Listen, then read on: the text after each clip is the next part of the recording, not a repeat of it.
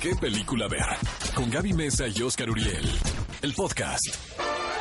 Estamos de regreso en ¿Qué película ver? Un programa de Cinépolis aquí en XFM 104.9 y como lo hemos venido comentando durante el programa, no hay otro estreno que más haya causado revolución o que sea tan importante en la cinematografía particularmente de superhéroes o de películas de acción en la última década, como lo es Avengers Endgame. Y déjenme decirles que en este momento estoy roja, así como a punto de ebullición, porque resulta que la envidia me corroe, ya que mi querido Oscar Uriel, quien está sentado a tan solo unos centímetros de mí, tuvo el privilegio de estar presente ahí en, en físico, mente, espíritu, en la alfombra, en la alfombra morada de Avengers Endgame, así que nos va a contar su experiencia. Quiero saberlo todo, Oscar. Mira, estuvo perfectamente organizado, la verdad. De repente cuando eh, te invitan a este tipo de, de eventos, piensas que es un caos, ¿no? Sobre todo aquí en México, ¿no? Cuando viene, por ejemplo, talento, es así como... Hasta llueve, se tapan las coladeras. Caótico, eh, imposible llegar al cine por el tráfico, pues ya saben, ¿no? Quienes viven aquí en la Ciudad sale de México. Godzilla. Sale exactamente. Todo pasa. Calle Melancolía, el meteorito. Entonces, la verdad estaba muy sorprendido porque estaba muy bien organizado. Cada, cada, cada persona que asistió tenía su, obviamente su entrada asignada dentro del centro de convenciones de Los Ángeles, que está en el centro de Los Ángeles, y realmente era muy fácil el acceso. Cuando llegabas al lobby estaba la A, la A inmensa que muchos de ustedes vieron en, en los reportes, eh, que daba vueltas y Ah, había, oportun- vueltas. había lugares que, para oportun- eh, oportunidad para, ya sabes, que la selfie, que el video, etc. etc. Para y luego postureo. también estaba la parte donde estaba la alfombra morada, donde se veía que había un control muy estricto de, de medios, Mm. ¿no? Que no, no se veía que estaba tan lleno, y no porque no hubiera Gente que demanda, quisiera ¿verdad? ir, por Exacto, supuesto. sino porque tuvieron como mucho cuidado en la selección de los medios de comunicación que asistieron. Eh, yo fui con, con Alex Monti, iba Andrés Navi y Andrés Mr. Mr. X. Mr. X Mi también. esposo. Fuimos los cuatro. Entonces el papá llevaba a los hijos. Bueno, fíjate que Alex Montes estaba riendo de eso, pero es casi de la misma edad que yo. Él Mm. actúa de 18. Tal vez si tú te pusieras una gorra, Yo lo reto a que saquemos este nuestra identificación. reto, reto a Alex Montiel. Reto a Alex Monti. Este, ¿Qué tan inalcanzables o de poco acceso eran los actores ya de la talla de Chris Evans, pues Scarlett yo la verdad en la fiesta, porque luego hubo una fiesta. Ay, qué mala este, pasas, ¿eh? Y estaban ellos ahí. Eh, La verdad piensas que va a haber un área VIP que ahí van a estar. Pues no, o sea, la fiesta era muy grande, pero ahí estaban todos los, los actores. Pero te voy a decir una cosa. No los a mí puedes me ni da, tocar a ni mí me da mucha pena pedir selfie eh, con, alguien famoso. Muchísima. Porque me da mucha pena que me digan que no, la verdad. No te gusta el rechazo, Oscar. Pues no. Tienes un trauma. Obvio que no. Pero bueno, le he pedido a Roman Polanski en Cannes. ¿Le pediste una foto Sí, a Roman Huppert. Polanski? No, pues sí, ¿Y te dijo que sí el señor? Sí, me Wow. la tomé y la tengo. Este, bueno, regresando Aquí un no poco a la foto, premier pues. de Avengers. Eh, eh, fue una premier donde había como un aire de mucha expectativa, porque era la primera vez que se iba a pasar la película, eh, para público, obviamente. Pero también, te lo juro, desde el principio había como un ambiente de mucha melancolía, de mucha tristeza, porque ok. sabías que era el fin de una era. ¿Qué se siente, Oscar, estar enfrente de ahora sí todo, todo Pues así el como enfrente, enfrente, Bueno, enfrente. estar ahí. Yo estaba horas en Tenía avión. la fila doble T. O sea, Miren la negatividad, qué bárbaro. No, no, no. O sea, sí veías todo lo que estaba pasando, ¿no? Pero así que digas, los tuve enfrente. Luego, luego me los topé. Tuve enfrente a Ana Bárbara. Porque te lo juro que en un momento, se está riendo mi productor, amigos, pero es verdad.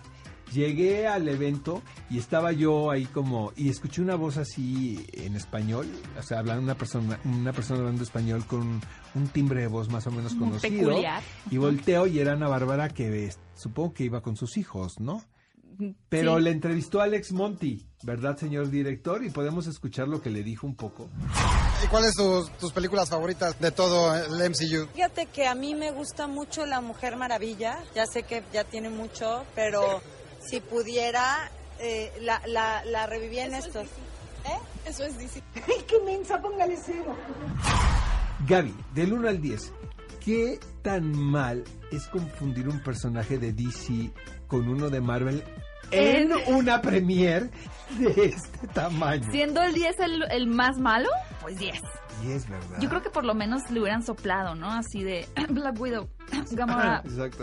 Capitán América. Capitán América. bueno, por lo menos no dijo Superman. Exacto. Tal vez yo creo que a muchas personas sí les cuesta, tal vez nosotros porque somos bien intensos, Ajá. pero sí hay personas normales que tienen una vida normal que les cuesta trabajo diferenciar los personajes de la casa Marvel y los personajes de DC. Bueno, ¿qué más sucedió? Eh, al principio de la película pensé que iba a haber este prólogo porque Bob Iger, quien es la, la persona más importante de, de los estudios Disney, eh, toma el micrófono, presenta la noche y dice, bueno, vas a presentar a todo el elenco. Y no, o sea, agradeció, dijo estas palabras así muy puntuales, que era el final de, de, ¿no? de, de una etapa muy importante en la historia del cine comercial, etc, etc, corre la película. Y estuvo increíble porque los actores estaban viendo la película. O sea, yo la verdad sí eché el ojo si se iban a meter como ¿Ves? Sí a los veías bien. a un, se iban a meter a una habitación, iban, ¿no? A una barra, ¿no? A un, ya sabes, a un green room. Y no, todos se sentaron, todos se sentaron. Había mucha gente que había participado en las películas, entonces como que estaban más atentos en ver lo que habían hecho. El producto final. Que en echar, ¿no? Relajo, exactamente.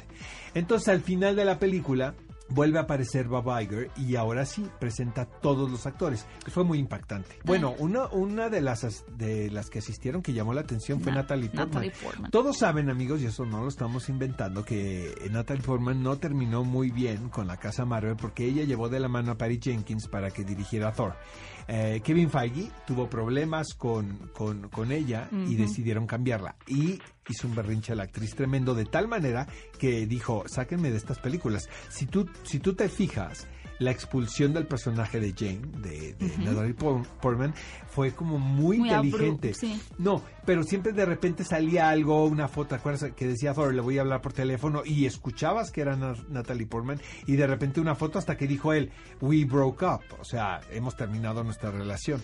Entonces, eso lo vimos al principio. Entonces, cuando estábamos viendo la película ya vimos como por qué asistió ella, No vamos a decir nada. Por supuesto que no dije nada, amigos. Eso no fue un spoiler. ¿o sí fue Dijimos un que había hachazos al dedo meñique con cualquier spoiler. Y bueno, ¿Qué- Oscar, mm, ¿Qué más? Bueno, ah, Pues otra vamos a hablar también el de la final, película. El final. Y ahorita le paso el micrófono a, a Gaby, es que pidió Bob Iger que los cinco importantes, o sea, los cinco originales, Vengadores, dieran como un paso al frente. Pues obviamente estamos hablando de Tony Stark, de Robert Downey Jr., de Scarlett Johansson, de Black Widow, de Chris Evans, Capitán América, Chris Hem- Hemsworth, Thor y Mark Ruffalo. y Mark Ruff- sí, eh, dije tal vez Hawkeye, pero no, ¿verdad? y, y realmente quien conmovió muchísimo fue Scarlett Johansson. Eh, dijo, y ella no tiene tan buena reputación de ser amigable. Fíjate que ella dijo, eh, no tengo palabras para agradecer no el haber participado en esta experiencia que cambió mi vida, ni mi vida profesional. Y mientras estaba hablando, empezó a llorar. Se, le, se le rompe la voz. El que el más malo para expresarse, pues es el señor Chris Hemsworth, la verdad así. Pero es que le tocó al final y ya habían dicho todo. Siento que nada más fue como... Bueno, pues qué gran experiencia, Oscar. Y sin duda, vamos a hablar brevemente, yo pienso, la película, porque Pero vas a spoilerear o no? Nada, nunca voy a spoilerear porque yo creo que cualquier cosa que les pueda decir, cualquier emoción que pueda compartirles que sentí puede ser un spoiler. Así que no, no quiten el programa, el mejor programa de cine, qué película. A ver, no lo quiten porque no les voy a dar ningún spoiler. Creo que muy a grandes rasgos yo puedo decir que cumple perfectamente con lo que prometieron, con lo que fueron construyendo. Es una película que le dedica el mismo nivel de energía a las escenas pequeñas, a las escenas íntimas, donde hay pocos personajes y mucho diálogo, así como a las escenas épicas, en donde tiene que haber una gran dosis de acción. Tenemos ese balance, como lo hubiera querido nuestro querido tío Thanos. Tenemos el balance entre lo sencillo y nostálgico y lo épico e impactante. Y ya con esta, que realmente sí es la última película, como que ya fui menos piedra, entré más vulnerable a la sala y de principio a fin es una película que funciona como todas las películas, no pueden ser perfectas, hay ciertas cosas que creo que están un poco sobradas, un ritmo que de pronto también puede no ser el ideal en ciertos momentos, pero en general es una gran película de acción, sin duda a mí, a mi gusto, es la mejor película de, de Marvel. Yo creo que sí podría estar ahí empatada con Winter Soldier. Pero eh, no sé, Oscar, no sé qué piensas tú. La verdad me encantó, amigos. Este, yo le di cuatro y media estrellas a la película. Perfecto. Casi la perfección. Obviamente, vaya, no, no quiero que empiece el troleo. Eh, Estoy hablando de una película de entretenimiento, una película para pasarla bien. Lo que me emociona mucho es que se construyó durante 10 años, ¿no? Un clímax que llega a muy buen fin. Y obviamente todo, la base de esto son los cómics, ¿no? Y, y no había manera de que de que esto saliera mal si se, ten- Si se eran tenía fieles. exactamente si se tenía una fidelidad particular como lo es lo que han tenido la casa Marvel con el material original Exacto. entonces yo siento que esta película tanto place a los fanboys, a los seguidores de las tiras cómicas, de las novelas gráficas, como al espectador común y. Pero sí es muy importante que vean antes, por lo menos, por lo menos, Infinity War, Capitán América, Iron Man y Guardianes de la Galaxia. Sí. Porque mi hermana, por ejemplo, si me estás escuchando, querida hermana, me decía, yo ya tengo boletos para ver esta película el lunes, pero no he visto Infinity War. Y yo, no puedes ver, sí, no vas va- a entender amigos, nada. vean Infinity War, por favor. Es o que sea, si no, no, no vayan hacia el nada. cine a ver la segunda parte sin haber visto la primera de dos. Exacto.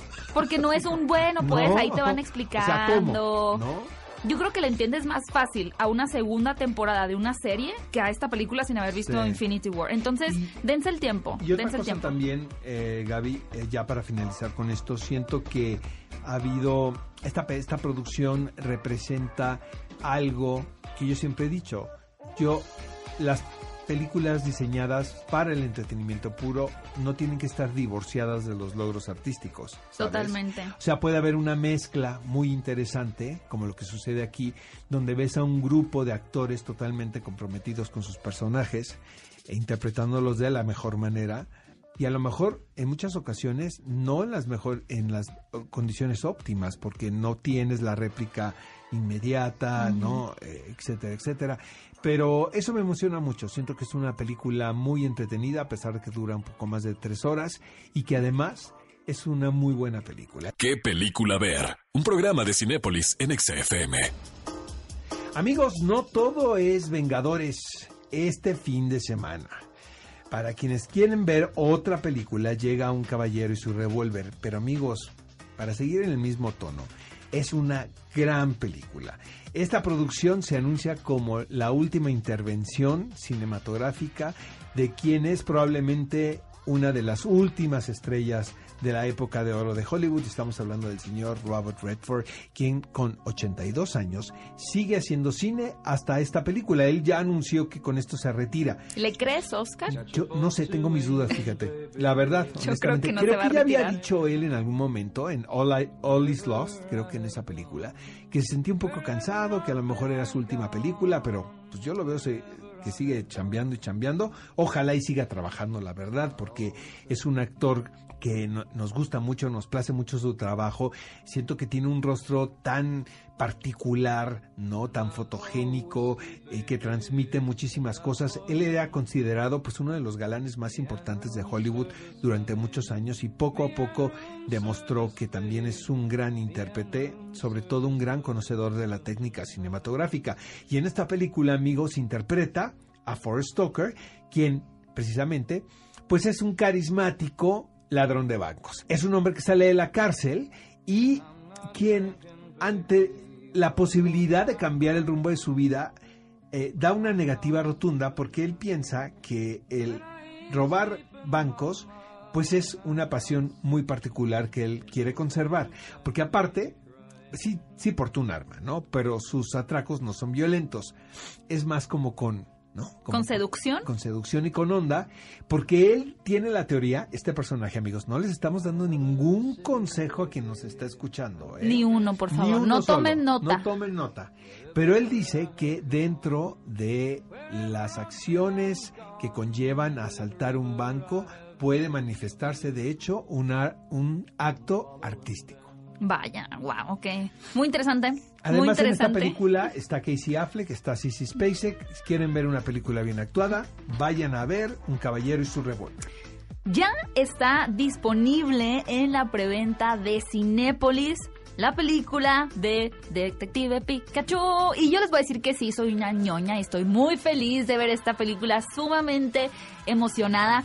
No solo desde los primeros avances que pudimos ver, sino porque ya tuvo la cinta su premier en Japón. Ya tuvo una función donde muchas personas pudieron asistir, muchos medios, yo no, Oscar tampoco. Pero eso no nos limita de saber cuáles fueron las opiniones de estos primeros críticos al ver Detective Pikachu, la cual les recuerdo por supuesto involucra a todos los Pokémones y todos los personajes que vimos cuando éramos niños o que jugamos en los videojuegos. De hecho, esta película está basada en el videojuego de Detective Pikachu que salió en el año 2016. Y recordemos que no comenzó esta franquicia como la serie televisiva, sino como un juego RPG. Ya saben, estos al estilo de Zelda.